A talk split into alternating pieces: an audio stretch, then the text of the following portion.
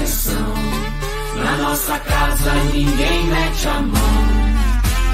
Pare, preste atenção. Na nossa casa ninguém mete a mão. Diga lá, você conhece o Guatelá? Vila Velha, o Lobo Guará. Os arenitos que já foi mar. Escarpa devoniana, paisagem incrível, verdades à tona. O ser humano ultrapassa limites e para o planeta uma arma aponta. Eu respeito a fauna, a flora, toda a sua história e por isso sou contra. O que deixaremos aos netos se vida e ar o dinheiro não compra? Pare, preste atenção. Na nossa casa ninguém mete a mão. Na nossa casa ninguém mete a mão. Esse chão ancestral mistura de vida e cura. E o homem bitolado lucrando na monocultura. Menos soja, menos veneno. O mundo é pequeno pra tanta gastura. Natureza milenar. Abre a cabeça pra permacultura. Nossa escarpa, além de ser a única preservada do mundo, tem milhares de ecossistemas cheios de vida. Desde Tamanduá Bandeira a Jaguatirica, rios afluentes inocentes, terra de araucária. Tira a mão do nosso pulmão, não mate a mata. Pare, preste atenção. Preste atenção. Na nossa casa ninguém mete a mão. Ninguém mete a mão. Pare, preste atenção. Na nossa casa ninguém mete a mão. Ninguém mete a mão.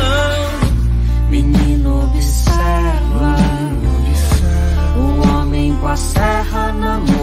A serra na Destrói a floresta. Destrói a floresta. Deixando sem Vida esse chão que nos resta.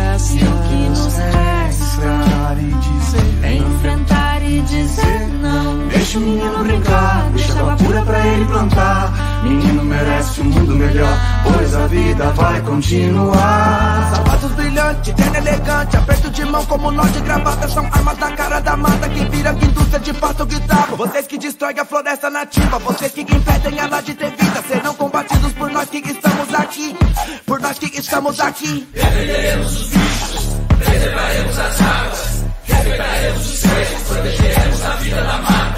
Na Amazônia as marcas ainda ecoam por Mariana. E no Paraná não passarão. Salve a escarpa devoniana! Pare, preste atenção. Eu só quero saber de uma coisa: reduzir o quê? Pare, preste atenção. Reduzir a mata? Pra quem? Pare, preste atenção. Esse agro não é pop, coisa nenhuma. Agro é tóxico. Pare, Sente o ar seco nas narinas? Você vai engolir mais essa? Você pode fazer alguma coisa. Vamos nessa? Pare, preste atenção.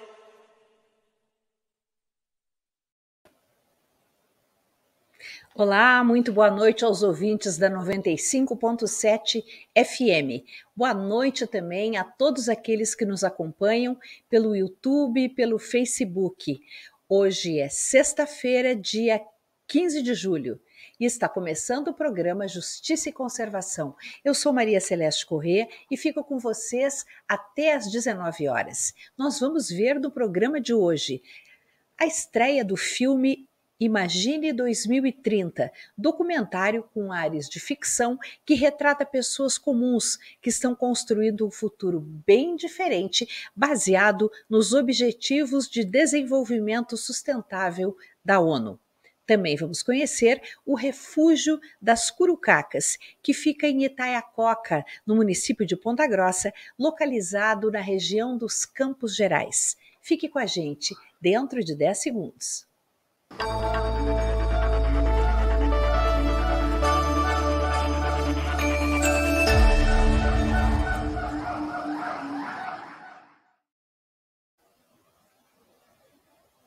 Neste domingo, dia 17 de julho, às 19 horas, acontece a estreia do filme Imagine 2030, um documentário com um jeitão de ficção que retrata pessoas comuns que estão construindo ou buscando um futuro bem diferente, baseado nos ODS, os Objetivos de Desenvolvimento Sustentável da ONU.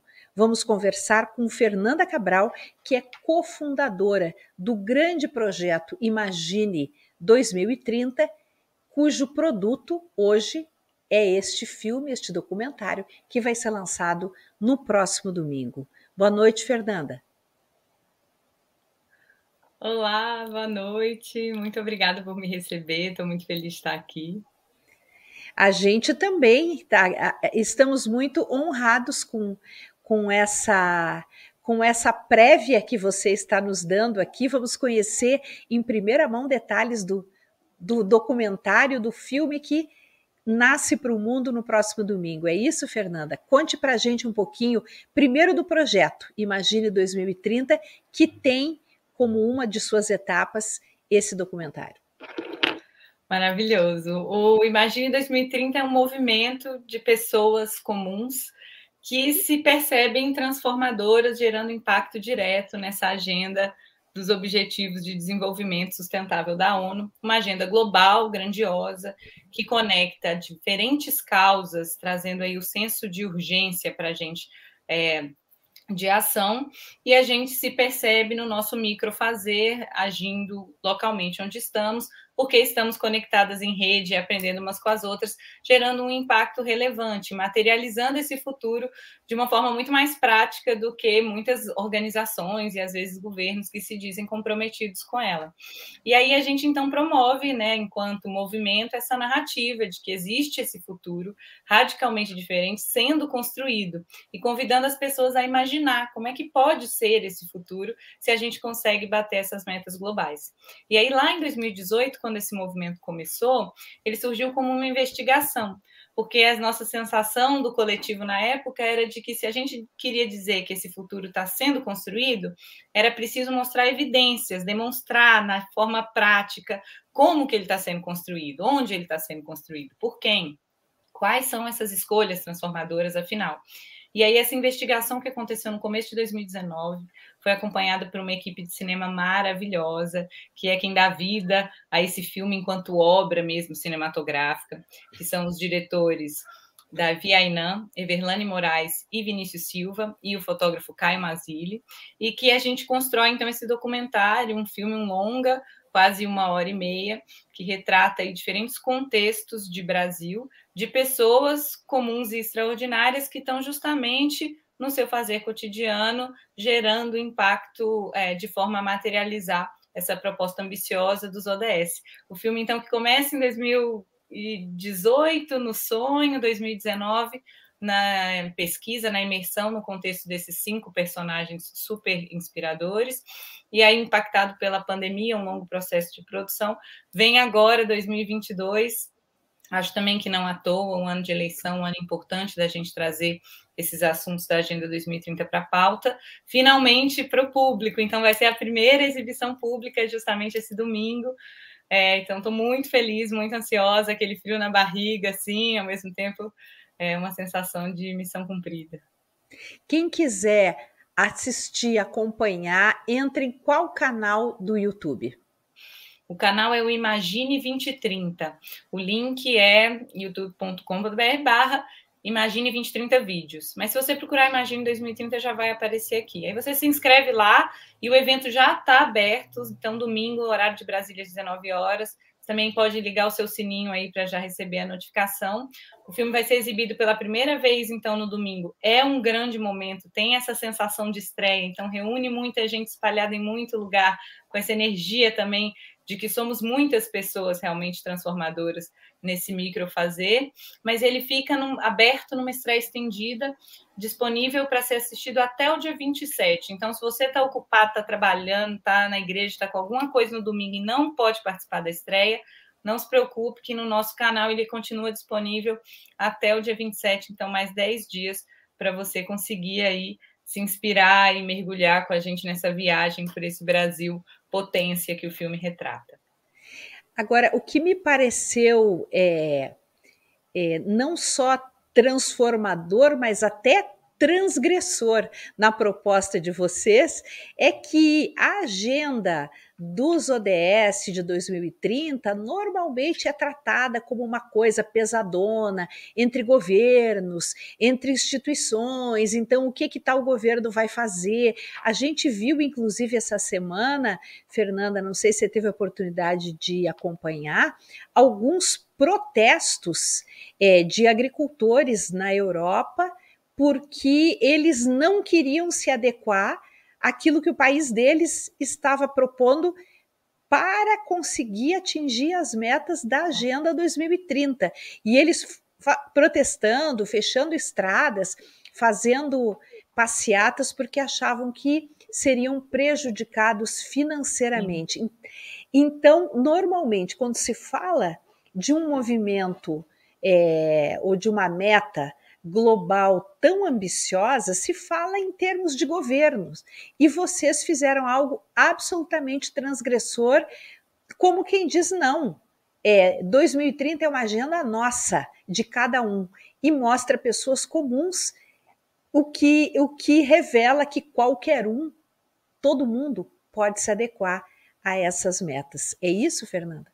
É exatamente isso, assim, enquanto a gente, eu falando né, enquanto ativista, assim, muito apaixonada por essa agenda, observando governos, instituições, empresas falando sobre essa agenda, porque de fato ela propõe transformações estruturais, a conversa acaba sendo também muito lenta, existem muitos interesses implicados, como você falou, por exemplo, dos agricultores que protestam com medo da mudança trazer impactos negativos para eles de fato, a gente está mirando em algo novo, e o novo traz incertezas, traz riscos e traz uma necessidade de adequação. Eu percebo que as instituições têm uma velocidade muito lenta e muito um conservadorismo e falam da mudança, quase como se ela fosse acontecer milagrosamente.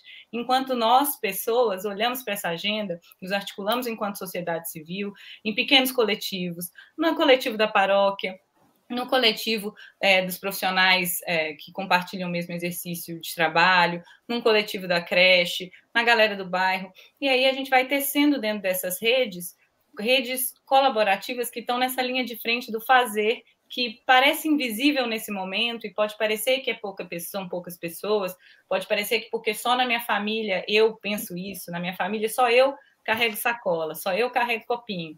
O povo fala que eu sou esquisita, então a errada sou eu. E na verdade não, somos muitas pessoas, só estamos espalhadas, existe um de nós infiltrado em cada cantinho, sustentando essa mudança, sendo exemplos práticos de que é possível, de que é possível com alegria. Então também não é porque é novo e é, a gente não conhece que precisa ir pelo medo. Por isso que a gente evoca a imaginação, a nossa capacidade de criar, de olhar para a realidade, mas inventivamente propor qual é o futuro então que a gente quer. A agenda propõe que seja um futuro que não deixa ninguém para trás. Então nós estamos dizendo que nós pessoas comuns estamos participando ativamente e ó, muito mais na prática e gerando muito mais é, impacto transformador é, do que muitas dessas instituições. Então, eu adorei quando você falou o termo transgressor, porque um pouco mesmo assim me sinto. Vocês é, estão reunidos como cidadãos comuns desse projeto? Tem algumas, ou, ou uma, ou mais de uma ONG junto, ou são simplesmente pessoas? Só tem só tem CPF aí, não tem CNPJ. Como é que é? Existe um CNPJ, que é de uma organização sem fins lucrativos, que existe desde 2017, que é a Rede Imagina, dando continuidade até uma associação que tinha surgido antes, em 2002, que era a Associação Imagina. Então, esse mesmo trabalho de evocar a imaginação e produzir conteúdos que ativem o poder de transformação das pessoas, conteúdos de engajamento, conteúdos de construção desse futuro alinhado à Agenda 2030. E hoje essa organização é focada em dar estrutura para o movimento Imagine 2030. Então, o que dá vida ao movimento é essa teia colaborativa de CPFs, hoje uma atuação toda voluntária, a gente teve é, um recurso muito pouco para conseguir investir na campanha de impacto do filme, e aí, então, a gente se constrói cotidianamente, realmente, por essa rede, se doando e trabalhando ali na linha de frente. É uma rede aberta, a participação é gratuita. A gente promove rodas de conversa, encontros, oficinas, justamente para a gente poder se conectar e se fortalecer, né? Tanto pegar firmeza mesmo de que sim, somos muitos, quanto também ir aprendendo um com o outro, trocando estratégias e nos manter energizados, porque, ó, é, as notícias não estão muito boas, né? Vocês que cobrem aqui essa pauta com esse compromisso, assim, né? A gente, sendo muito direta, a gente andou para trás em todos os objetivos de desenvolvimento sustentável nos últimos anos. Então, a perspectiva não é muito boa. Então, a gente no Imagine 2030 acredita muito que também é importante que nós, pessoas que estamos acreditando e promovendo a mudança, que a gente também se mantenha energizado, que a gente continue se fortalecendo, porque muitas vezes é nadar contra a maré, muitas vezes é precisar assim de uma resiliência, então a gente pega muita força nessa rede. Então existe uma organização que dá suporte, mas realmente são pessoas é, que materializam isso no dia a dia. E, e, quem quiser participar dessa rede, desse projeto Imagine 2030, o que, que a pessoa tem que fazer? Só entrar aí no nosso site, imagine2030.com, no nosso é, perfil do Instagram, que é a rede que a gente mais ativa, é, arroba Imagine 2030 também. Lá tem um formulário Quero Ser uma Antena. Antena é como a gente chama, né? Essa nossa rede de pessoas transformadoras, justamente porque a gente evoca esse fazer local e esse nossa metáfora de distribuição. Então, você se inscreve lá, preenche um formulário e é isso. Você já vai estar dentro, um grupo de e-mail, um grupo de zap, e vai estar já participando da nossa programação, das nossas rodas de conversa e podendo também propor atividades lá. Né? Como eu disse, é uma rede colaborativa, horizontal, baseada no diálogo, na construção é, coletiva. Então, eu convido todo mundo. Se você está se sentindo sozinho por aí, se você também está vendo que esse seu microfazer, a sua horta no quintal, a sua fralda de pano, você comprar de quem faz, você amamentar, você andar de bicicleta, se todas essas coisas têm uma intenção de bater meta global e construir um futuro radicalmente diferente, vem com a gente aí nesse movimento, porque somos muitos e o filme está lindo, os personagens são incríveis, tem a Amazônia lá, tem um sertão cheio de água, tem a construção de saúde, tem as mídias, comunicadores indígenas, enfim, está muito lindo mesmo. Não vou dar spoiler, mas quero muito reforçar o convite para vocês somarem aí nessa estreia no domingo. Bom, é, você acabou de dizer que não vai dar spoiler, mas pelo menos as regiões do Brasil ah, retratadas você pode falar, porque eu percebi no trailer é, se eu não estou enganada, é o viaduto da Borges de Medeiros, em Porto Alegre. Isso, isso. E gente... a, isso, e daí eu vi também o museu no Rio de Janeiro. Então eu já sei que são dois lugares, faltam três. é, são isso mesmo. A gente conseguiu uma representatividade de Brasil mesmo. Então, a gente mergulha em cinco contextos. A gente vai para Porto Alegre, onde a gente conhece é, o médico neurologista Pedro Chetatsky. Então, esse nível de spoiler eu posso dar, quem é, onde a gente foi e quem são as pessoas que a gente vê. Que é um médico que trabalha de forma muito inovadora, aliando tecnologias com a mudança de hábito, movimento, alimentação, pensamento para construir saúde ao invés de tratar doença. Ele mesmo viveu um monte de transformações assim.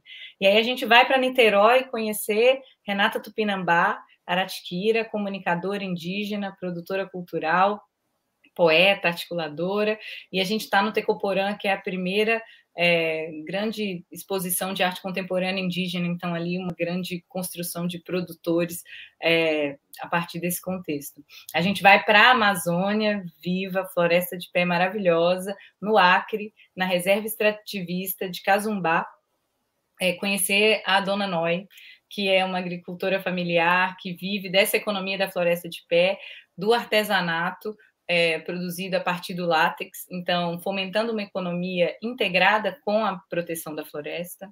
A gente vai para o interior do sertão, no Ceará, em Pentecoste, conhecer o casal de agricultores ecológicos Ivânia Maria e Manuel Inácio, que estão plantando agrofloresta no sertão, muito ativos, militantes na luta de proteção das sementes originárias, é, justamente promovendo também saúde a partir da alimentação e de permacultura, bioconstrução, técnicas de manejo para é, plantar água, então para resgatar né, aquele ecossistema.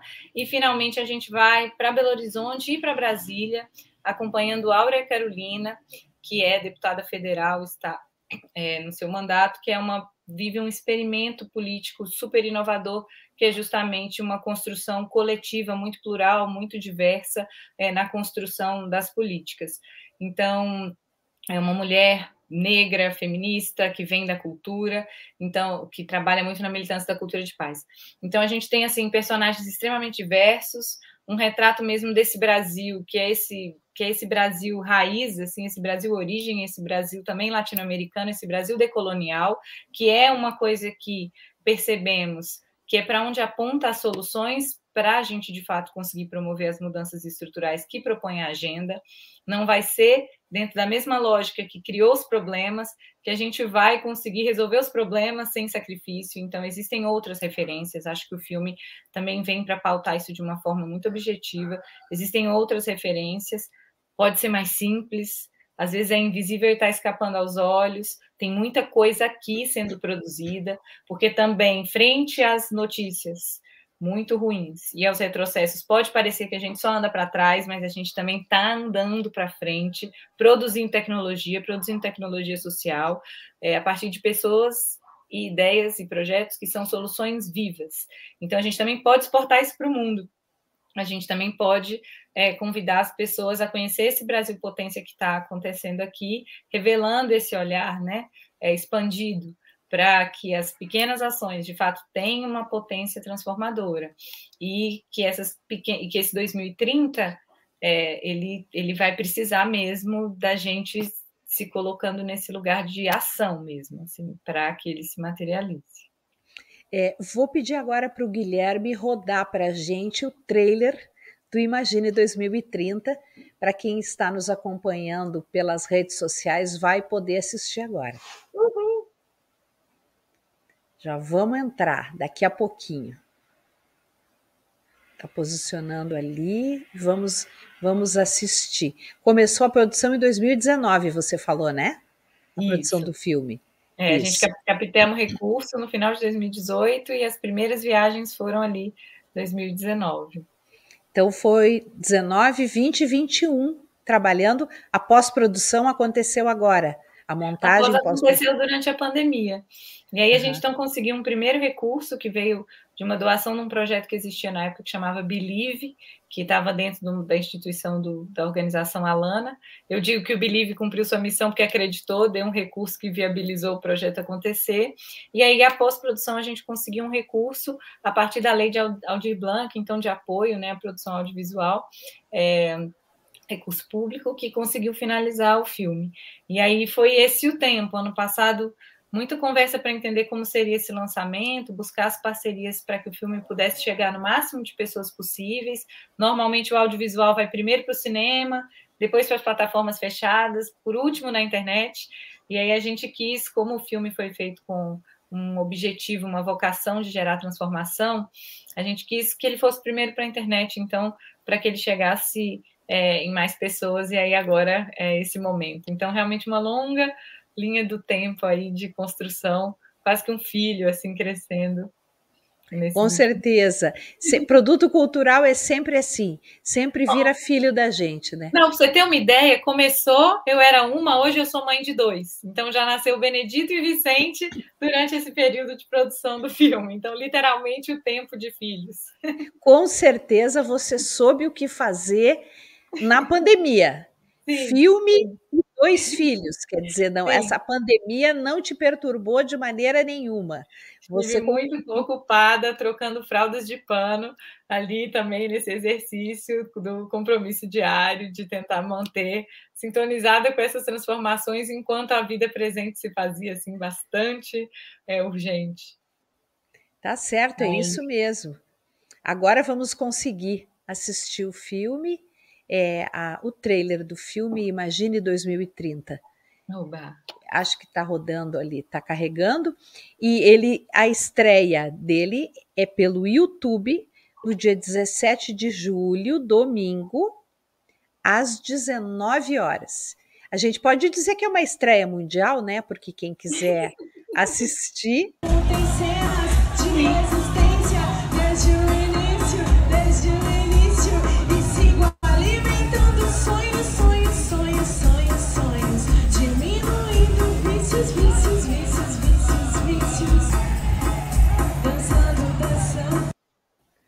Eu acho que não é isso. Ou é? Eu acho que não é esse o trailer. É, eu acho que esse é um dos teasers, que é um dos Não. materiais prévios do O filme. é uma trailer das tá no. Trello, Guilherme. Tá ali como trailer. É só. Ok? Você consegue colocar agora pra gente? Então tá, já vamos entrar com ele. Qual, enquanto não, não entra o trailer, eu queria que você nos dissesse, depois de domingo, você falou que vai ficar aberto quanto tempo para as pessoas poderem assistir, quem não puder acompanhar no domingo?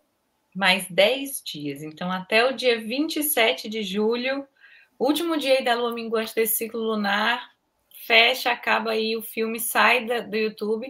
Ele continua disponível para ser assistido gratuitamente através da plataforma de impacto social Taturana, é, mobilização social. Lá a pessoa se inscreve e a proposta é que ela faça uma exibição coletiva. Então, ele continua disponível para essas exibições coletivas, porque o que a gente quer muito, né? Eu quero muito promover a partir do filme são essas exibições e conversas. A gente tem, enquanto Movimento Imagine 2030, essa vocação do diálogo. Acreditamos muito que nesse momento de muita confusão, desinformação, tá? essas conversas que aproximam, elas são muito potentes e também transformadoras.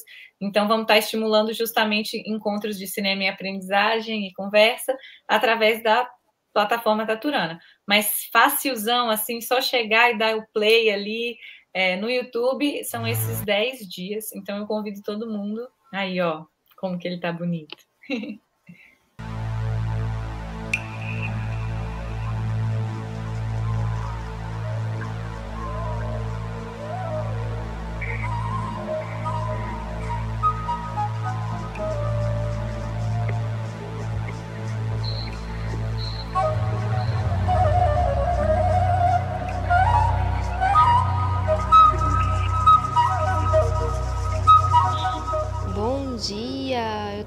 tentando saber se vai ter hoje essa movimentação aí no Museu do Amanhã, se vai ter gravação.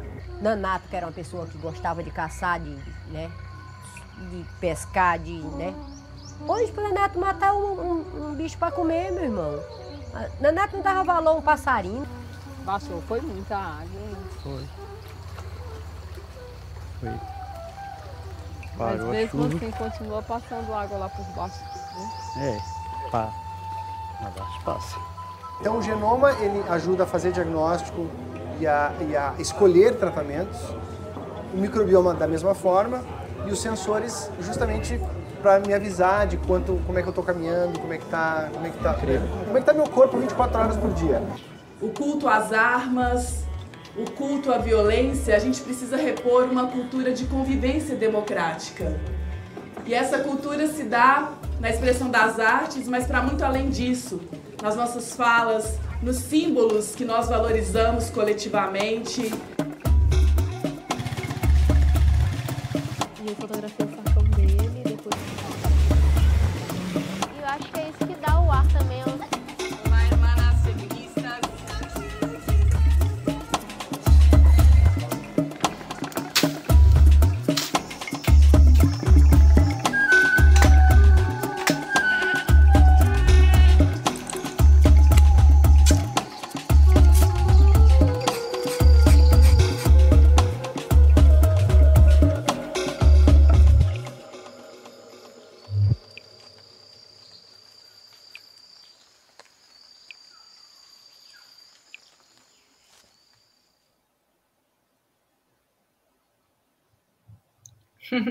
Maravilhoso, Fernanda. Dá vontade de assistir agora.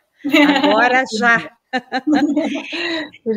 e e para quem nos acompanha agora pela rádio, pelo YouTube, é, a gente queria relembrar né, que os objetivos do desenvolvimento sustentável eles fazem parte dessa chamada Agenda 2030, que é um pacto global assinado durante a cúpula das Nações Unidas em 2015 por 190, pelos 193 países membros da ONU. Né? E essa agenda ela é composta por 17 objetivos bastante ambiciosos e interconectados que se desdobram em 169 metas e elas têm foco em superar os principais desafios de desenvolvimento enfrentados por pessoas em todo o mundo, buscando o quê? O crescimento sustentável, ou seja, é possível crescer, se desenvolver, é, criar os filhos, ganhar dinheiro, agindo ao lado da natureza, não contra ela. Até porque, se nós ficarmos contra a natureza, contra as florestas, contra a água, contra os oceanos, a gente não vai muito longe. Essa é que é a verdade. E é uma aposta que a gente não quer pagar. E que pessoas como a Fernanda e todos os integrantes desse coletivo já compreenderam e também não querem pagar essa aposta, estão mostrando que existem caminhos, inclusive independente de governos. São caminhos independentes de governos que podem ser, ser é, tomados por cidadãos comuns, cada um com a sua vida, no seu dia a dia.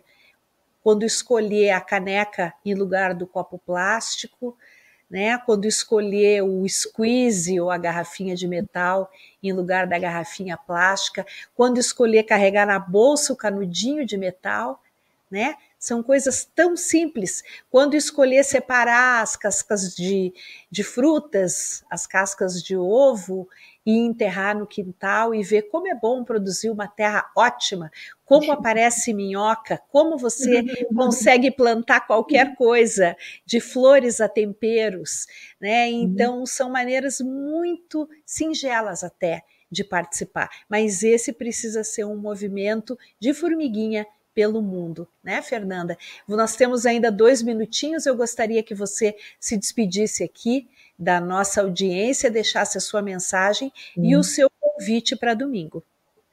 Bom, para mim é uma honra, sim, estar aqui com vocês, colegas que estão aí, comunicadores, nesse compromisso de amplificar ideias, as soluções, é, pautando a importância do meio ambiente, da gente estar olhando para essas questões, assim. É, como você disse, são soluções singelas, muitas vezes passam pelo lugar do afeto, é, quando você vê, você está olhando que tem minhoca e está se relacionando com a minhoca, e aí é, já perdeu o medo de minhoca, e aí de repente está plantando tomate, aí quando se vê, está produzindo comida no quintal, e isso é construir autonomia, e isso é revolucionário.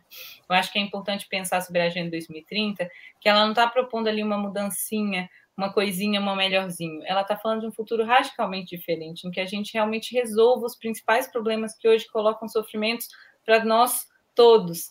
Então, é isso, assim, enquanto é, antena do Imagem 2030, eu me sinto implicada nesses problemas afetados por ele, então também me sinto nesse lugar, nesse ímpeto e movida por um propósito de gerar impacto positivo para tentar resolvê-los. O filme é sobre isso, são personagens extraordinários, mas são pessoas comuns, como eu, Maria Celeste, como você que está aí, essa audiência maravilhosa.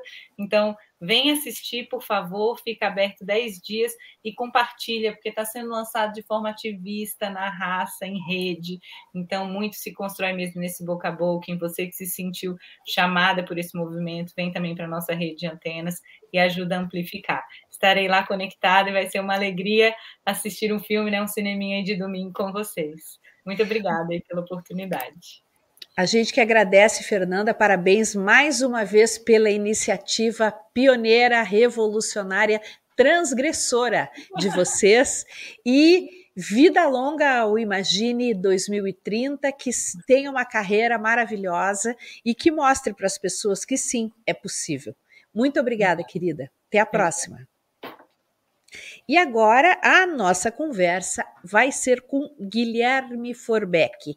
Ele é diretor do Refúgio das Curucacas, que fica na região dos Campos Gerais, um lugar ideal para a prática de turismo de aventura, turismo de natureza. Boa noite, Guilherme.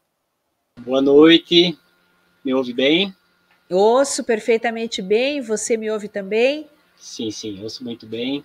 Quero Acompanhou é um... aqui a nossa conversa? Que conversa rica, hein? Quero dar os parabéns pela iniciativa é, e quero estar é, no dia do lançamento, quero assistir o Imagine. Você já tem, já tem compromisso, então, para domingo às 19 horas? Sem é dúvida. Isso? Encerraremos a operação e iniciaremos já a, com, com, o lançamento, nosso, nosso descanso com o lançamento do vídeo. Vai ser ótimo. E o, o, seu trabalho com o refúgio das curucacas está muito conectado com tudo isso que a gente falou agora, não é, Guilherme? Porque é uma é uma forma de, de mostrar que é possível ter atividades produtivas econômicas que que trazem renda para todo mundo sem agredir a natureza, muito pelo contrário, tendo a natureza como a grande estrela, como foco principal. Conta para gente como é o refúgio das curucacas, o que que a gente pode encontrar por aí. Legal. Bom, quando a gente fala da natureza, né, então é legal a gente sempre é, como a Fernanda estava até colocando, né, a gente como humanidade muitas vezes vem caminhando na contramão de onde a gente, né, da, do caminho que a gente deveria estar tá seguindo. E hoje, de certa forma, generalizando, a gente percebe que a humanidade se coloca meio que à parte do meio ambiente, né? E nós fazemos parte disso. Então, realmente, como você bem disse, nós é, aproveitamos essa maravilhosa natureza que a gente tem, né, para conectar pessoas é, para serem elementos de transformação para esse mundo que a gente acredita. Né? Então, falando um pouquinho do Refúgio das Curucacas, né? O Refúgio é uma operadora de turismo, cadastur, portanto, com a devido é, cadastro no Ministério do Turismo e certificação, né? Somos especializados em ecoturismo e turismo de aventura. É, operamos com o turismo responsável, né? Temos foco na experiência, uma experiência de qualidade, com segurança e com sustentabilidade. Então, nós temos as é, certificações de turismo responsável, tanto pelo Ministério do Turismo como pela Secretaria de Turismo aqui de Ponta Grossa. Né? É, nossos principais segmentos, né, como a gente, de certa forma, já comentou, né, são o ecoturismo, o turismo de aventura, e também temos uma, dentro do segmento de hospedagem, nós trabalhamos com um camping ecológico. Né? E aí já vou explicar melhor por que a gente ousa dizer que é um camping ecológico. Né? É, então, no ecoturismo, a gente foca muito na visitação responsável aqui nas Furnas do Passo do Pulpo, que é o atrativo que a gente administra. Né? Então, seja é, é, por caminhadas interpretativas, né? sejam autoguiadas e guiadas. É, e sempre que a gente está falando de uma visitação responsável, é a gente realmente entender o verdadeiro significado de uma visitação em uma área natural. Dentro do turismo de aventura, nós temos roteiros de experiência, com escalada, com espelho turismo, com o cicloturismo. E, como eu falei, dessa parte da hospedagem, a gente tem o nosso camping ecológico. É, Para finalizar essa contextualização inicial do refúgio, é importante pontuar que nós temos uma missão institucional. Né? Apesar de sabermos a direção da nossa caminhada, o sentido da nossa caminhada, nós precisávamos estabelecer uma missão institucional que a gente entende que é o norte da nossa bússola. Né? É nesse caminho que a gente tem que seguir, e se nos momentos de decisões difíceis a gente olha para a missão e segue nessa direção. Né? Então, a nossa missão é promover a conservação do meio ambiente e a qualificação dos visitantes por meio de experiências memoráveis. Né? Então, nós utilizamos essa proposta das experiências memoráveis em áreas naturais, aqui vamos falar mais especificamente nas Furnas do Passo do Pulpo, e algumas das nossas experiências também são realizadas no Buraco do Padre, né? E nós utilizamos então essas experiências memoráveis, né? Elas precisam ser memoráveis para que a gente possa qualificar os visitantes que vão servir também como agentes de conservação do meio ambiente. Certo. Eu quero aproveitar antes de fazer a próxima pergunta, enquanto a gente vai vendo as imagens, para convidar quem está nos assistindo pelas redes sociais para se inscrever nos nossos canais, ativar o sininho para receber as notificações, fazer comentários, perguntas, sugestões. Tudo isso é muito importante para que a gente dê continuidade ao nosso trabalho. Eu vejo algumas pessoas nos assistindo nesse momento é, pelo YouTube, ainda não vi nenhuma curtida. Às vezes as pessoas não é que não gostem, elas não curtem porque esquecem. Então eu estou aproveitando para convidar. E queria, então, com, continuar a nossa entrevista perguntando como é, é, a abordagem daquilo que se chama hoje, Guilherme, de turismo regenerativo. Legal. É, o turismo regenerativo, ele está tá dentro desta seara também do turismo sustentável. Né? Quando a gente está falando do turismo sustentável, a gente pensa em, no mínimo, manter essa área natural hospedeira como está né? no mínimo. A gente quer ir além, a gente quer recuperar essa área. E a gente tem projeto de recuperação de área degradada, projeto está em andamento, etapa 1 está concluída, e nós temos a etapa 2, que no mais tardar em agosto ela começa. Né? Hoje a gente tem, são aqui nas Furnas, são 70,8 hectares de área onde a gente administra, né? área preservada, e vão entrar mais 14,6 hectares de área hoje agricultada que vai iniciar um processo, nós sabemos que é difícil, mas um processo de recuperação de campo. Né? O campo, quando a gente fala do campo hoje, a gente está falando de algo em torno de 0,1% de remanescente em todo o Brasil. Né? Nós choramos pela falta da floresta de araucária, que hoje está em torno de 1%, né? mas pela facilidade da supressão vegetal do campo e a conversão do campo em, em, em monocultura, na maioria das vezes, é, a gente tem hoje uma parcela tão ínfima do campo. Então a gente tem que tomar um cuidado imenso e mesmo com a prática do turismo, nós podemos gerar danos sim. Né? Então a gente precisa ter muito cuidado e a gente precisa levar o ecoturismo muito a sério.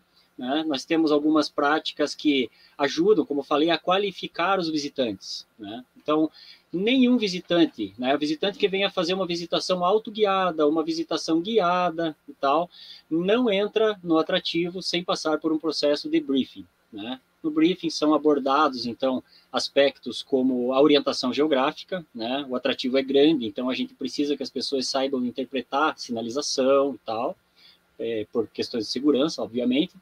É, mas também aspectos muito importantes como a conduta das pessoas em ambiente natural, e também os principais riscos e os seus tratamentos. Né? Então, existem normas que nos obrigam a trazer essas informações e a gente entende que, além disso, nós precisamos ter né, é, uma visitação segura e sustentável. Né? Então, se nós não conseguirmos é, melhorar o ambiente em que a gente está, que pelo menos a gente mantenha como está. A gente não pode gerar nenhum tipo de dano né, nesses ambientes. E aí até é importante pontuar, né? Aonde, onde o refúgio está localizado, né? O refúgio, a nossa sede, onde é o nosso camping, a base da operadora, fica na zona de amortecimento do Parque Nacional dos Campos Gerais. Né? Então, é, a 300 metros da área sul dessa unidade de conservação de proteção integral. Então, é muito importante a gente é, ter esse entendimento. Quando a gente está tá falando de um parque, existem objetivos, existe um decreto de criação, né? E no caso do Parque Nacional dos Campos Gerais, existem quatro objetivos que estão pontuados lá no decreto, né? Conservação do meio ambiente, né? Obviamente, senão não seria uma unidade de conservação. A pesquisa científica, a educação ambiental e o turismo ecológico, né? Então, nesse tipo de unidade de conservação, a gente não pode fazer o uso direto do recurso natural. Se eu for levar a, a, a risca o termo da lei, eu não posso tirar uma lenha seca caída no chão e não posso tirar água de dentro desse, desse, dessa unidade de conservação. Então, o que, que a gente usa no turismo? Nós usamos a paisagem. Entende? Então a gente aproveita esta paisagem, essas espécies de vegetação, essas espécies de aves que estão presentes aqui, para é, tocar corações de visitantes em prol da conservação. Né? Tem aquela máxima que diz que eu cuido daquilo que eu conheço. Então, se eu estou aqui o meu ambiente está lá, eu não vou cuidar daquele cara, entende? Porque eu não sei para que serve aquilo. Então, quando eu começo a entender que eu não posso tirar, por exemplo, um cacto bola para levar para casa, né? Porque ele é bonitinho, né? E por que que eu não posso? Não é porque me falaram lá na recepção que eu não posso fazer isso. Então a gente argumenta tecnicamente e traz o convencimento das pessoas de que são espécies ameaçadas de extinção, que o contexto delas não é no vasinho lá na minha casa, né? O contexto desse, desse tipo de vegetação é no campo, né? Aí falando do cactobola, mais especificamente no campo rupestre, né? E espécies endêmicas que em todo o planeta Terra só ocorrem aqui, né? Então, se a gente não trazer à luz esse tipo de informação, a gente vai continuar tendo pessoas que degradam, e a gente sabe que a maioria das pessoas que degradam não fazem isso por mal, é porque ainda não tiveram esse entendimento. Né? Então, nada melhor do que a gente aproveitar essa grande porteira aberta, que é um, uma, um, uma, uma, visão incrível, uma paisagem incrível, plantas muito bonitas, espécies de aves incríveis, e trazer, então, de uma forma interpretativa, a informação para as pessoas. Né? Então, quando a gente está tá falando dessa, dessa coisa interpretativa, né, é, é, nós temos é, roteiros, por exemplo, de caminhada, que são guiados e autoguiados, né?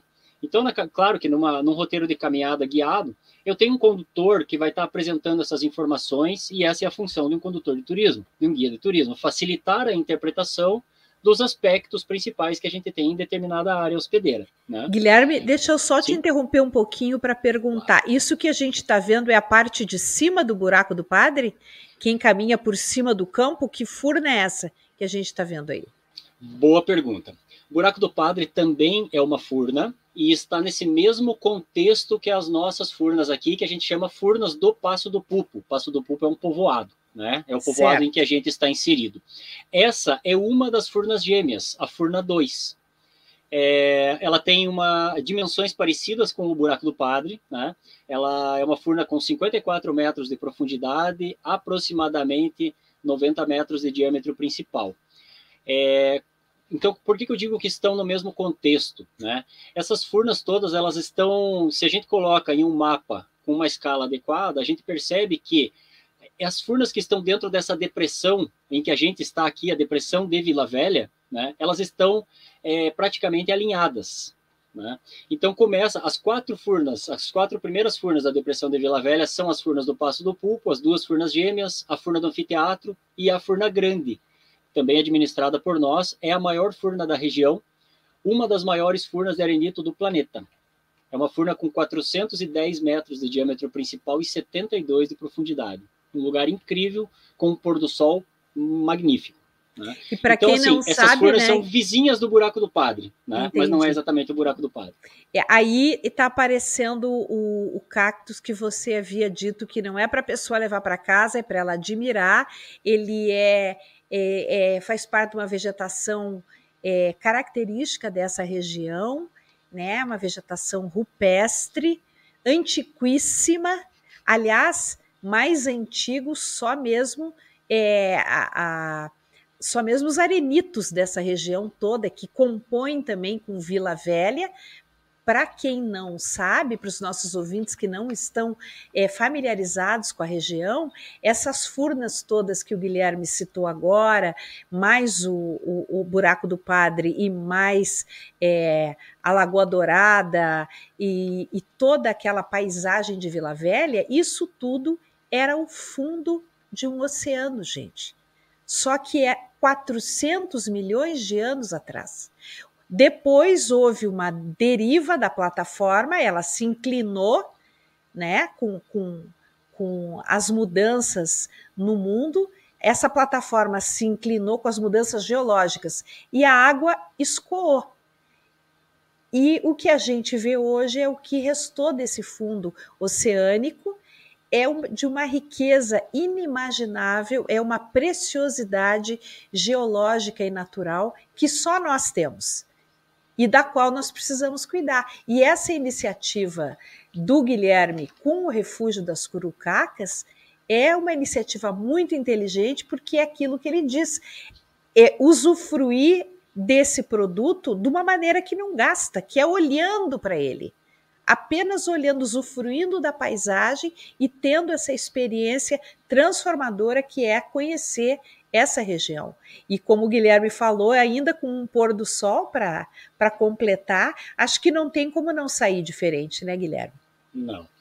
E o turismo regenerativo traz muito disso também, né? De você ressignificar a visitação, né? Ressignificar essa relação que você tem com você mesma, né?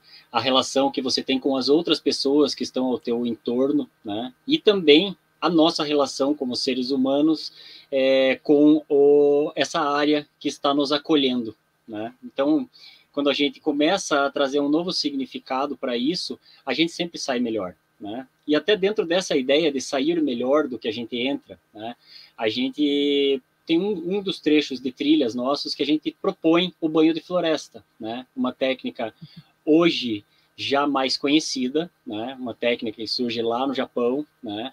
E hoje a gente tem médicos no Japão receitando, né? Ao invés de um tarja preta, para quem está estressado, é, recomendando, receitando é, meia hora por dia de banho de floresta, né? Um momento teu, né? Que não precisa ser em um lugar específico, mas em uma área natural onde você consegue se sentir bem, onde você consegue silenciar, onde você consegue usar os cinco sentidos e dessa forma, é, através de estudos com o devido lastro científico, eles comprovaram que esse tipo de técnica reduz significativamente, os níveis de cortisol, né? o, o principal hormônio relacionado ao estresse. Né?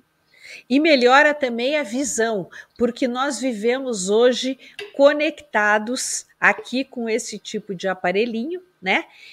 Olhando de perto, com letrinhas pequenas, horas e horas com aquela iluminação no nosso rosto, e isso, gente, prejudica a visão. Então, se você tiver um tempo no seu dia, eh, na sua semana, no seu mês, para olhar ao longe, você está ajudando os seus olhos também. Além da redução do estresse, você está melhorando a sua visão.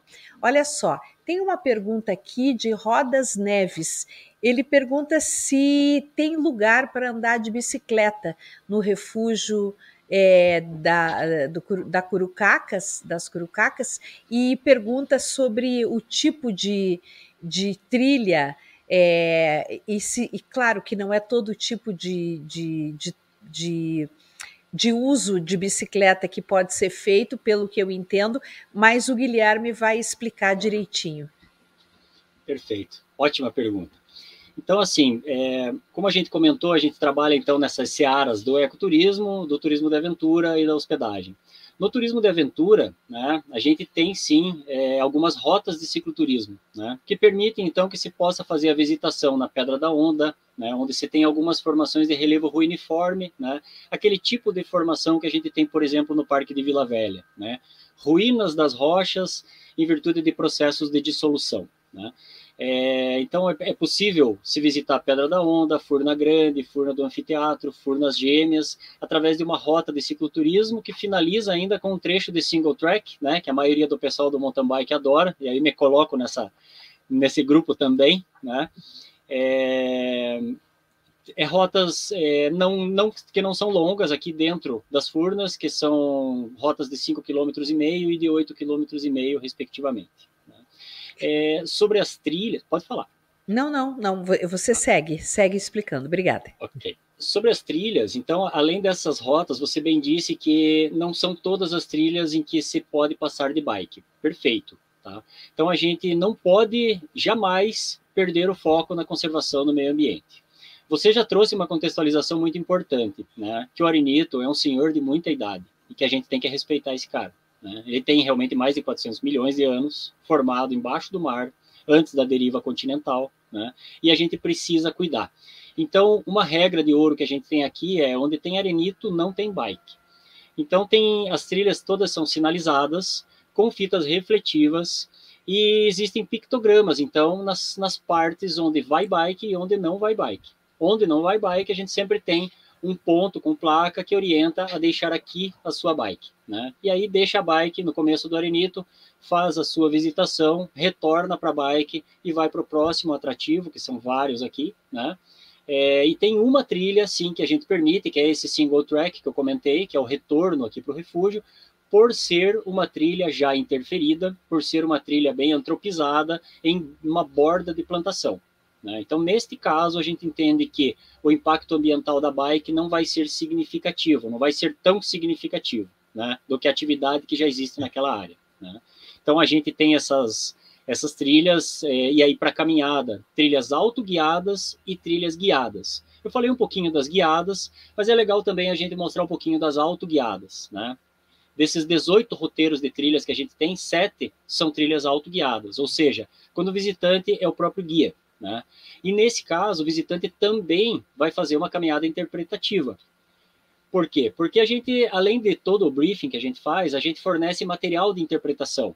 Então, nossos visitantes caminham com um mini guia de aves do Parque Nacional dos Campos Gerais, uma canetinha de retro, então onde o visitante vai poder fazer as identificações, né? Esse material é plastificado para que não a gente não esteja gerando papel, né?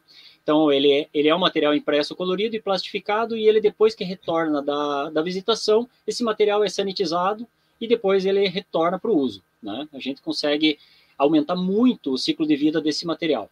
Né? Também um mini guia de vegetação de campo rupestre, né? que nos ajuda, como eu falei, pelo convencimento a trazer mais pessoas para essa ideia do conservacionismo. Né? Então, quando eu entendo e eu olho no mini guia que aquele cacto bola, tão bonitinho, é uma espécie ameaçada de extinção, e quando eu entendo que é uma espécie endêmica, eu já começo a pensar, poxa, eu não vou levar para casa esse cara. Né? Quando eu olho para uma ave, quando eu vejo a revoada de andorinhões em cima das furnas gêmeas, né? É, assim, né? Aqui a gente tem que pontuar. A revoada é, é, menor do que a revoada que se tem, aquela, aquela coisa fantástica que a gente tem lá no Buraco do Padre, né? Mas quando a gente vê uma revoada de andorinhão e eu olho no mini guia e eu entendo que aquela ave é o andorinhão de coleira falha, eu já me conecto de alguma forma com aquela espécie, né? E em todos os outros lugares que eu enxergar o andorinhão, eu vou, eu vou conseguir identificar e com certeza eu vou contar para todo mundo que está comigo. Olha o andorinhão, né?